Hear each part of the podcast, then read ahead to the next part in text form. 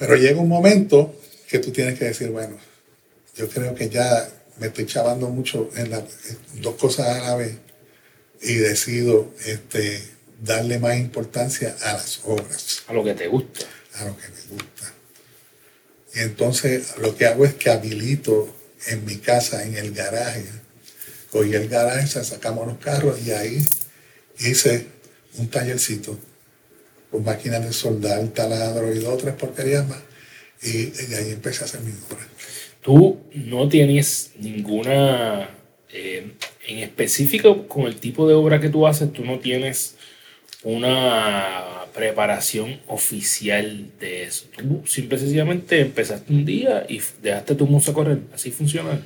Bueno, yo creo mucho en que las personas que están interesadas en un, en un tema deben buscar toda la información más posible sobre ese tema si quieren hacerse conocedores del tema.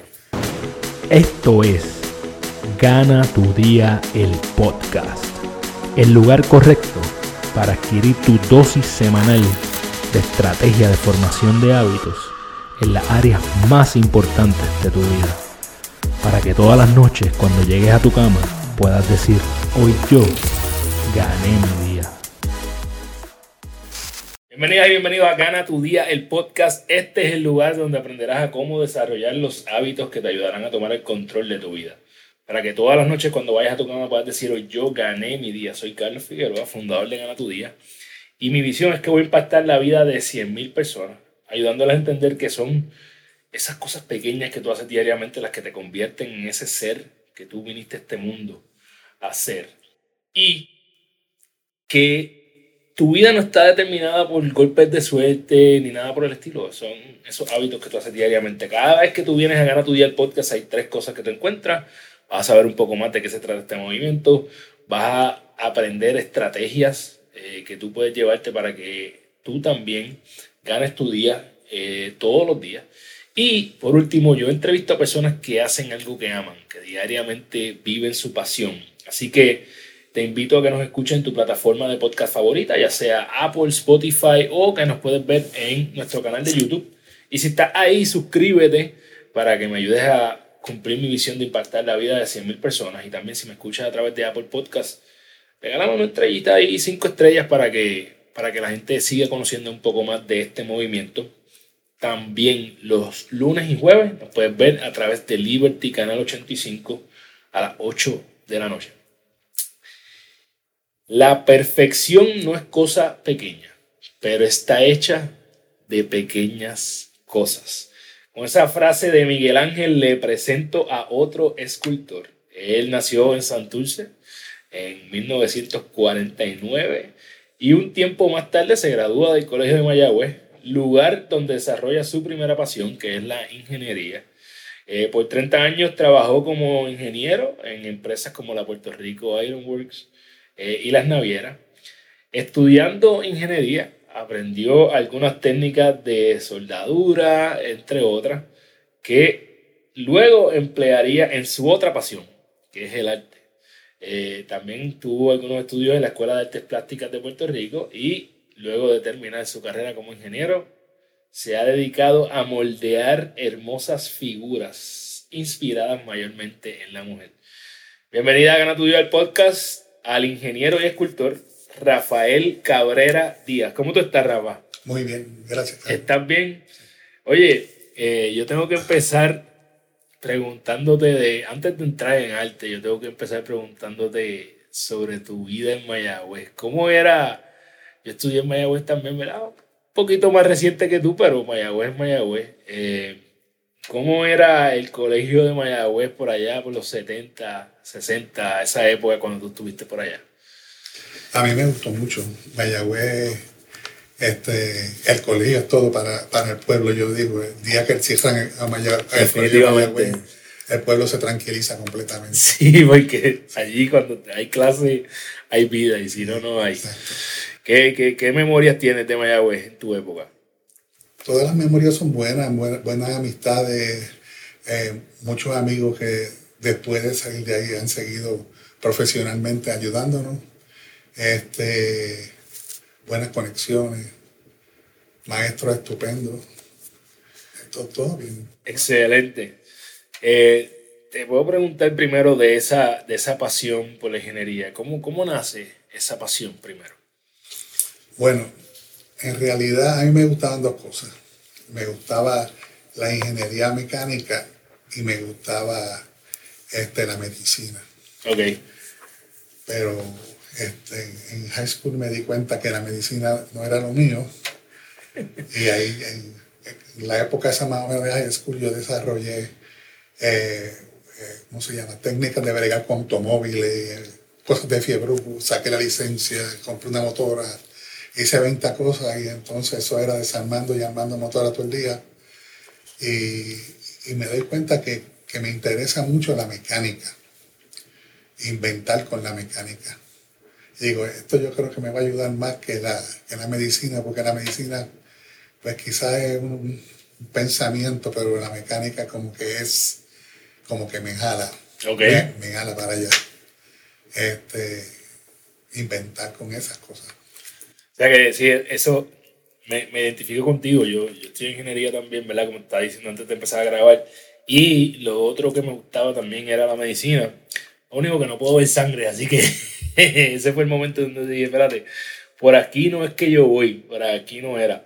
Eh, tú en algún momento eh, comienzas a, crear arte, ¿verdad?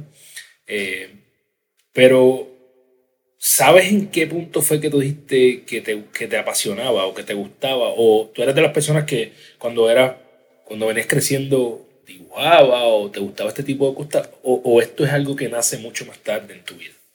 Bueno, desde chamaquito yo hacía figuritas pegando palillos de fósforo y creaba un bloque con palillos de fósforo y luego los tallaba y hacía tiburones y hacía diferentes cosas por hacerlas. ¿Verdad? Le daba línea, se veía bien bonito, le tiraba un spraycito. Eso. O sea, esa parte de, hacer algo siempre estuvo. De crear. De crear. Siempre estuvo en mí. Pero no fue una cosa que yo dijera, bueno, mira, yo, yo, yo sé hacer tiburones, voy a dedicarme a hacer arte. No, el arte todavía no, no, lo tenía ni como profesión ni como nada, era como un entretenimiento. Era algo que estaba ahí atrás de tu cabeza, pero no, no necesariamente era como que, diablo, pero aquí es que yo voy. Eh, Tiene. Que antes de entrar de lleno en el arte, en tu, en tu época de ingeniería, eh, ¿qué, te llevas de esa experiencia de, de, tantos años, verdad? Porque uno pasa, pasar 30, 30 años, tuviste 30 años, tuviste 30 años como ingeniero. Eh, es, es, una gran parte de tu vida haciendo eso. ¿Qué te llevas de, de esa época? ¿Cuáles fueron, ¿Cuáles fueron tus mayores retos en esa época? En esa época, pues yo tenía entre otras cosas, en un momento dado hice un taller como si fuera un machine shop, pero también dábamos servicio a las farmacéuticas reparándoles montacargas, calderas y dos cosas más. Y tenía un grupo de gente que salía todos los días para la calle con una asignación. Vete a, Pfizer y, y cógete aquel fin que está allí y hazle esto, esto, esto. Si, si la pieza se rompe, la trae a Machine la arreglamos y vuelve y te la lleva y hacer cosas. Y cuando enviaba todo el mundo para la calle, pues me quedaba pensando, ¿qué, qué voy a hacer yo ahora? y entonces me, dio con empezar a hacer cositas de arte. Y empecé con eso, haciendo figuritas pequeñas.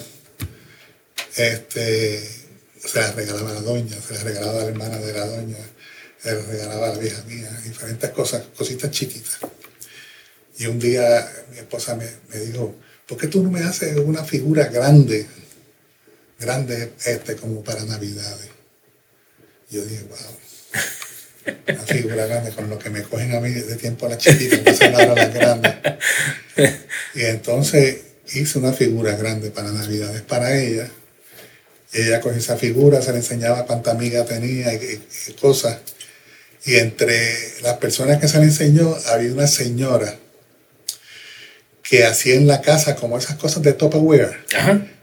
Ajá, las reuniones. Las reuniones esas, pero la señora tenía obras de diferentes artistas y el marido de ella hacía entremeses y cosas y cosas y hacían como con una fiestecita por la noche, ponían las obras en exhibición y, y hacían los picolabs y las demás cosas y las enseñaban.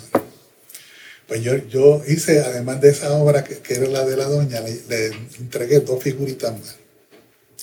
Y esa noche se vendieron las tres.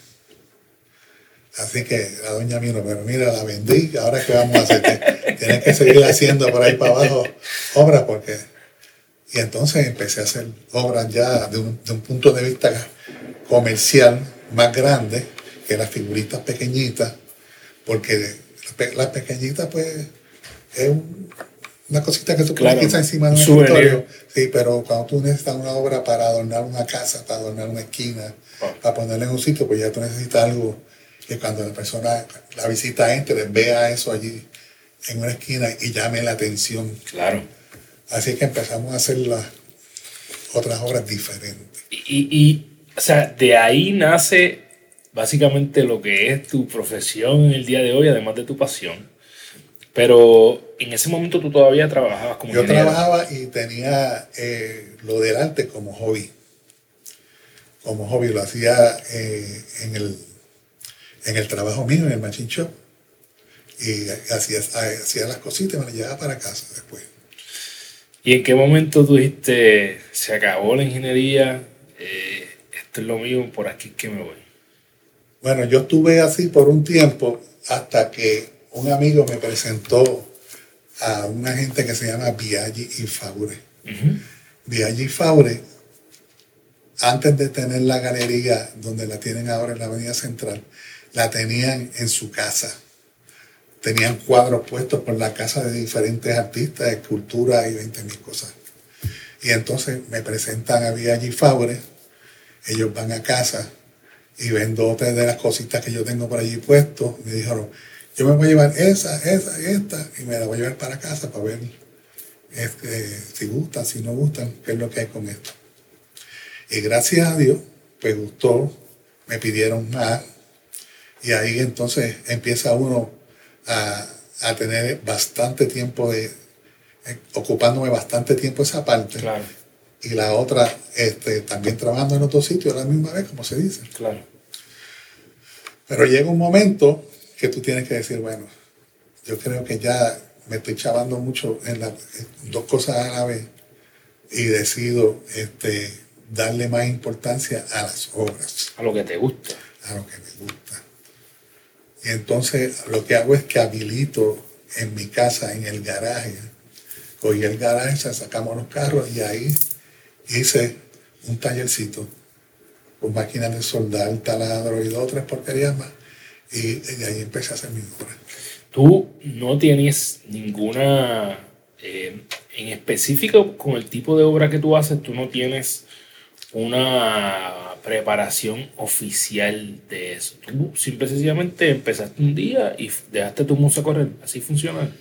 Bueno, yo creo mucho en que las personas que están interesadas en un, en un tema deben buscar toda la información más posible sobre ese tema, si quieren hacerse conocedores del tema. Claro. Yo, yo compré bastantes libros de anatomía, libros de fotografía este, del cuerpo humano en movimiento, de yoga, de baile moderno, de diferentes cosas, para uno poder sacar figuras interesantes de ahí. Eso es la parte visual de lo que tú quieres hacer.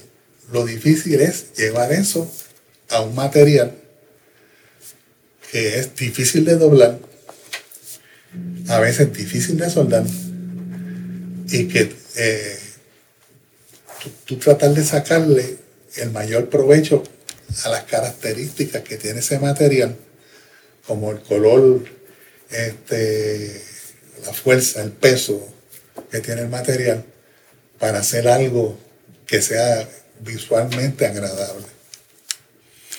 Pero ahí tú tenías el bagaje de la ingeniería, entonces, que O sea, combina, sí. ¿verdad? Porque tienes el- el- lo que estás aprendiendo para crear más musa, pero todo lo que tiene que ver con, con la parte técnica, hasta cierto punto la tenías, ¿no? Porque, porque vienes de estar trabajando años en un, en un machine shop, ¿verdad? Y creando cosas, contornos, etcétera. Exacto, exacto. O sea, yo creo que la persona que le guste algo tiene que desarrollarse la parte técnica y la parte visual y todo, todo lo que necesita, todas las herramientas las tiene que tener para poderlo hacer.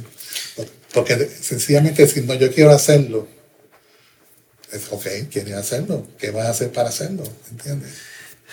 Rafael el artista, don Rafael el artista, no puede existir si no existía don Rafael el ingeniero. No, no necesariamente ingeniero.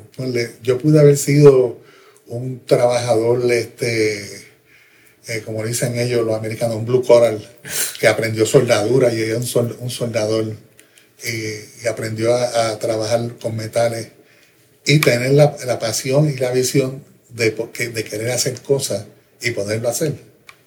¿Entiendes?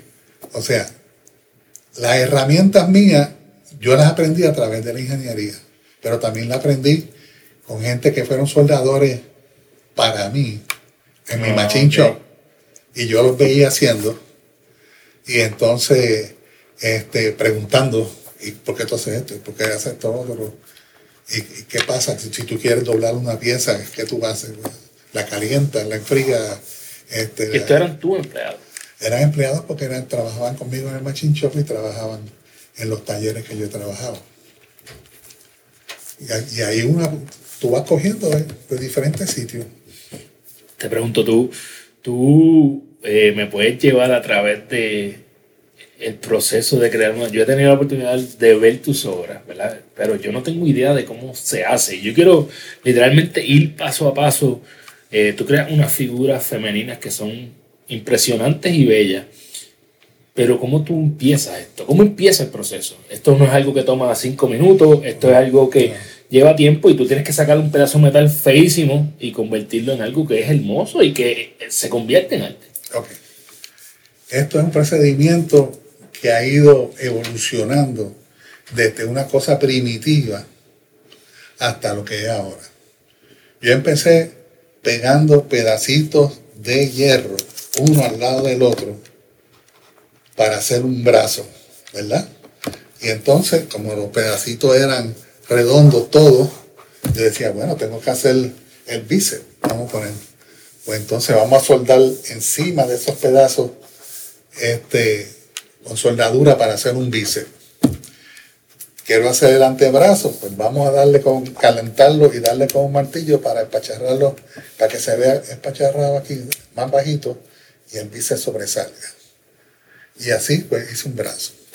¿Cuánto me tomó ese brazo? Quizá una semana. Entonces vamos a hacer la pierna. Lo mismo, la pierna empieza en, gruesa, va terminando en la rodilla, es como si fuera un cono, luego empieza en la rodilla hacia abajo, hace una batata y termina en talón. O sea que grande, chiquito. Y entonces así fue que yo hice las primeras figuras, soldando, añadiendo. En las esculturas tú añades o quita o hace las dos cosas. Tú coges un pedazo de piedra, te vas quitando, quitando, quitando hasta que deja a la persona. Estás haciendo una mujer, pues apareció la mujer allá adentro el pedazo de pieza, de piedra, porque le sacaste todo lo que tenía alrededor que estaba de más. Pero si tú quieres hacerlo al revés, lo puedes hacer. Puedes empezar soldando, soldando, soldando y rellenando, rellenando, rellenando hasta que vas haciendo la, escultura. ¿Tu técnica siempre envuelve soldadura? Mi técnica siempre envuelve soldadura. Y te explico eso ya mismo. Cuando me di cuenta que yo estaba invirtiendo más tiempo de lo que me iba a producir monetariamente, dije, esto está cerca de, de, la bancarrota aquí porque yo no puedo echarme en una figura este, un mes y cobrar mil pesos. Sí, o 1.500 pesos. porque no vale, no, no, no, vale la pena. Monetariamente no, no tiene lógica. Entonces dije, tengo que hacer las cosas más rápidas, tengo que buscar un sistema más rápido. Eficiente.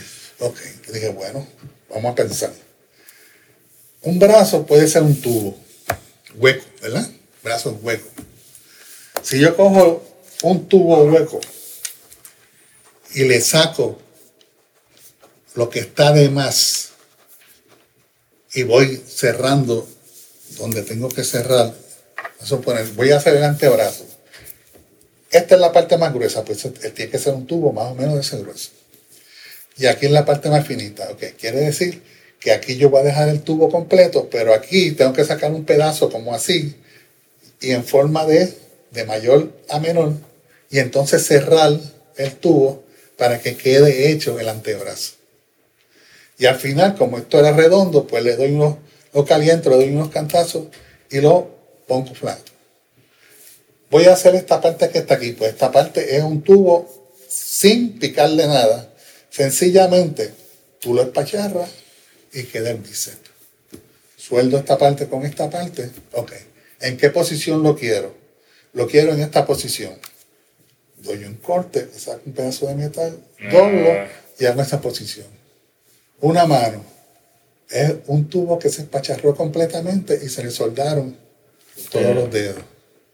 Pero tiene que haber soldadura aquí, soldadura aquí, soldadura aquí. La forma del dedo, todo, pues tiene que ver con, mira, este es un corte, otro corte. Tú cierras y tienes el dedo moviéndose. Sí, entonces, el paso del tiempo. Pero entonces, ya, ya, yo sé cómo hacerlo. Antes era pegándolo ahora, ahora yo hago un brazo, qué sé yo, en, media hora está, ya está. Ok, ok, ok. ahora, ¿cuál sería la forma más fácil de hacer una figura? Si ya tú tuvieras eso hecho. Si yo tuviera los brazos, el cuerpo, todo hecho. Y solamente le voy a dar forma a lo que yo quiero. Y lo voy a poner en la pose que yo quiero. Y al final de cuentas, le hago el traje que sea o la cosa que sea, pero ¿qué tiempo me puede coger eso ahora si ya estuviera hecho? Ok. ¿Qué hay que envolver para hacer eso? Fundición. Yo hago un original de un brazo derecho una mano derecha, una mano izquierda, un brazo izquierdo. ¿Por qué? Porque, es un molde. Sí, un molde. ¿Por qué tiene que ser brazo derecho y brazo izquierdo? Porque no puedo intercambiarlo, porque aquí hay un, un hombro que es para este lado y aquí hay un hombro que es para el lado compuesto. Ok, el torso, de aquí a aquí se puede hacer. Si yo quiero más doblado para acá, más para allá, lo puedo hacer después que esté hecho, lo puedo, doblar. en la posición que yo quiera. Las piernas lo mismo, yo puedo hacer una pierna este, derecha y una pierna izquierda, un pie derecho y un pie izquierdo. Si quiero, le puedo hacer el, pie ya con el taco puesto, el zapato puesto y todo. Sencillamente cuando lo vaya a poner, pues pongo, lo pongo de punta, de aquí y de allá. Y entonces, ¿qué hago? Hago la primera y consigo en Estados Unidos, porque aquí desgraciadamente no tenemos fundiciones, una fundición que haga todas las piezas que yo necesito para hacer algo. Todas las piezas. Si si es una mujer grande, pues yo hice una mujer grande en algún momento, se picó y se hicieron las piezas de esa mujer grande. Ahora, si la mujer grande va a llevar un pajarito en la mano, va a llevar una llave, un corazón, lo que sea, eso, lo, hago, lo hago acá. Y la pongo en la posición que yo crea. Busco revista. Mira, esta revista está bonito, está bailando, está, está acostada en la playa, está haciendo esto, haciendo lo otro. Y se, y se hace la figura. Se pule, se, se le hace la ropa puede ir la ropa casi hecha. La, mujer típica tiene ya un traje que tiene un escote hasta atrás, ¿verdad? Y, llega hasta aquí. Si quiero meter una falda larga, más corta, eso yo lo hago allá. los colores, si quiero que tenga una pierna levantada porque está brincando, porque está en punta de pie, porque lo que sea. ¿Qué, qué, eh, qué pasó por tu mente ese, ese momento donde tú vendiste tu primera? No sé si te recuerdas cuánto cobraste por tu primera eh, obra de esas que se llevó tu dueña para lo de, lo de este, y cómo ha ido evolucionando eso en los precios, porque eso es algo que te cambia la mente también. Los precios, gracias a Dios, tienen que ver es, es como el mercado americano, que es que tiene demanda o no tiene demanda. Yo no puedo poner el precio. El precio lo pone el mercado. Vamos a suponer. La primera obra, obra, puso- el precio lo puso la galería. ¿Por qué? Porque la galería la quiere impulsar de cierta forma y vamos a empezar con este precio. Pero yo, yo hice una exposición, la primera exposición mía, se vendieron todas las obras. Ahí sube. 12 obras se vendieron. Entonces, ¿qué, qué está pasando?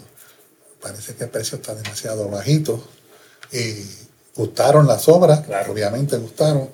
Vamos a subirle mil pesos a la obra.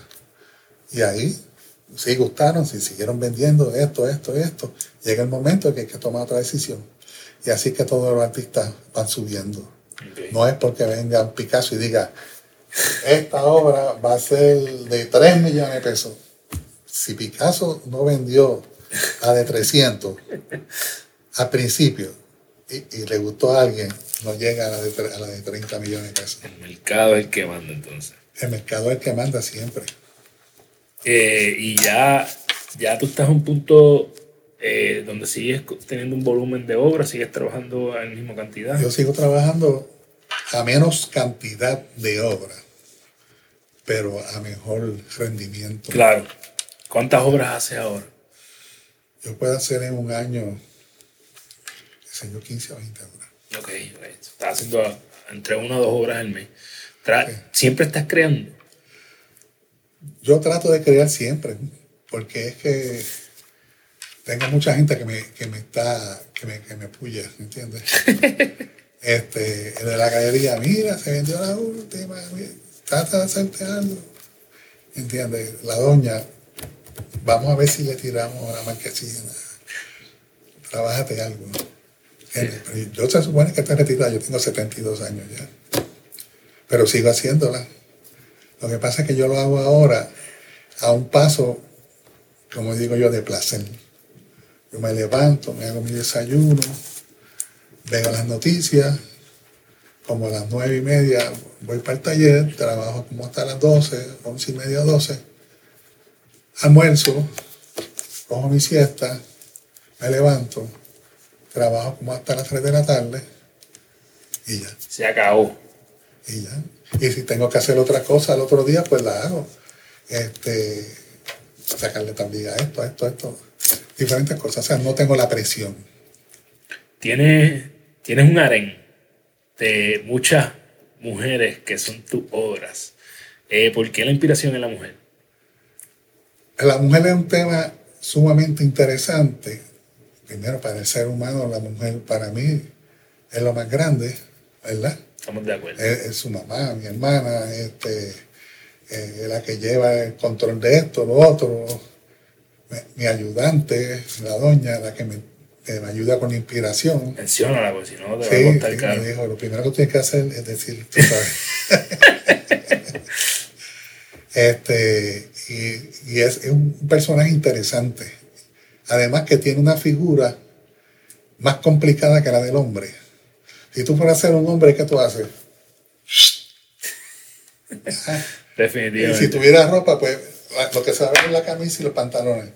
Pero una mujer, tú la puedes poner en, en- de cierta forma que tiene sus Su curva, curvas, su, su ropa que se le puede pegar, eh, se le pega en un sitio y en otro sitio no se pega, queda saliendo, el pelo se lo pones para todos lados.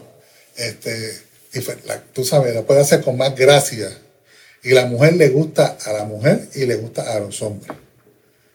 ¿Entiendes? Totalmente. Sí, lo- las clientas, yo tengo más clientes mu- mujeres que hombres, pero tengo un paquetón de tipos también que, que les gusta este, eh, tener en su casa una figurita de la mujer enganchada por allí. Eh, te- tengo algo, una pregunta interesante porque hasta donde tengo entendido, y no sé si lo sigues haciendo así, cada, cada una de tus chicas lleva un nombre. ¿Cómo, cómo eliges ese nombre? ¿Tú, ¿Cómo tú escoges el nombre de, de cada una de tus mujeres? Desgraciadamente, ya yo no les cojo. Ah, ok. Yo a las primeras, a las primeras mujeres, digamos, yo a las primeras 30, 40 mujeres, pues yo escogí el nombre. Pero estamos hablando ya de qué sé yo, 500, 600 mujeres a través de, yo llevo 20, 21 años en esto, o sea, eh, y no es fácil, no es fácil. Así que a veces se la entrego al, al, representante mío en Villa Fabre y él escoge los nombres. Yo creo que, que busca en un sitio todos los nombres. Y, y al principio, como, antes, antes, usábamos un truco con eso. ¿Cuál es el truco? Cuéntame. Bueno, tú, tú, más o menos sabías eh, quién estaba interesado en la obra. Y cuando te venía a preguntar, ven aquí, ¿cómo se llama? ¿What? Le enviabas el nombre. brutal, brutal. Ahí tiene una estrategia de venta adicional. Eh, tú, alguna, alguna, tú tienes eh, más de un hijo, tienes varios hijos. Yo tengo cuatro hijos. Cuatro hijos. ¿Alguien más que tiene esa manera de artista o, Yo tengo eh, una hija que, que, es maestra de arte. ok, ok. Así que el que la hereda no lo oculta. Por ahí queda, queda algo más. ¿Hay algo, hay algo, algún otro sueño que, que tú quieras lograr? Yo verdaderamente te voy a decir, yo estoy bastante satisfecho o satisfecho completo con, con la vida que yo he llevado. No es una cosa eh, gigante, aparatosa, es una, vida tranquila, eh, con mi familia. He tenido un poco de exposición con esto del arte, pero tampoco a mí la exposición es, una cosa que me atraiga mucho porque este, yo soy un tipo un poco tímido y eso me, me paniquea. lo hablamos, lo hablamos antes de empezar hoy, sí. sí este, así que tranquilo. Si quiero salir, a, a, veces quiero salir a comer a un sitio y en estos días lo que hago es que ya pedimos comida afuera. En vez de salir como están las cosas a veces en Puerto Rico, que no están muy buenas que digan. Y así, tranquilito. Eh, algo, ¿Tienes algo nuevo que venga por ahí eh, con tu arte? Estamos buscando hacer una exposición que hace como cuatro años no hacemos. Ok por las diferentes razones de huracán, el COVID, y todas las demás cosas que ya Puerto Rico batallando. Este, cuando salga, pues lo vamos, lo vamos a avisar. ¿Y, la, y, tienes, ¿Y tienes entonces obras acumuladas para eso? Tengo por ahora como 13 obras. Ok, ok, así que próximamente vamos a ver a, la aren de Don Rafa por ahí.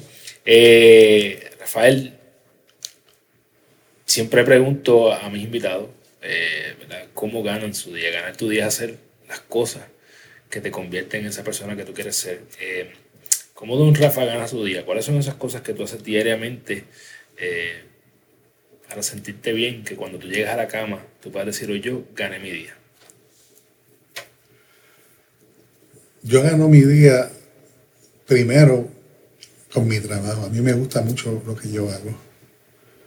Este, una cosa que me, que me hace feliz es que, yo, cuando llegue la doña del trabajo, que ella trabaja todavía, le enseño lo que he hecho durante el día y ella diga, esta sí que me gusta, así que me voy a quedar con ella. Yo, no, esta es para venderla.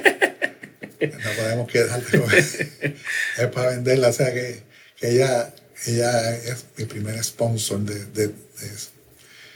Me ayuda con buscando obras en el internet en diferentes sitios que, son cosas que nosotros hacemos porque ya a veces uno dice, bueno, se, me, han, se me han acabado las ideas, se me han acabado las poses, eh, y entonces buscamos.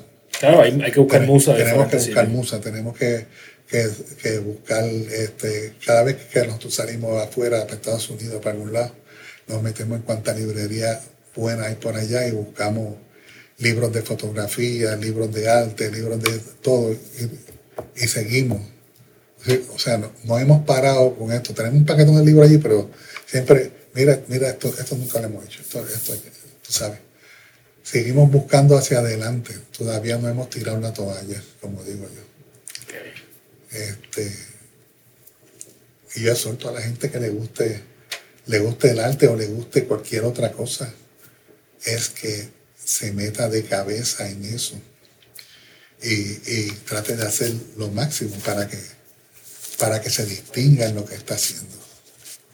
Definitivamente. Eh, te- antes de despedirme, quería, quería hacerte esta pregunta que, que no te la hice ahorita. ¿Tienes algún, algún artista que admires? ¿Alguien que, que hayas estudiado que tú dices, mira, este es el artista que, que más me gusta? Yo tengo varios, varios artistas que, que me gusta su trabajo hoy en día, puertorriqueños.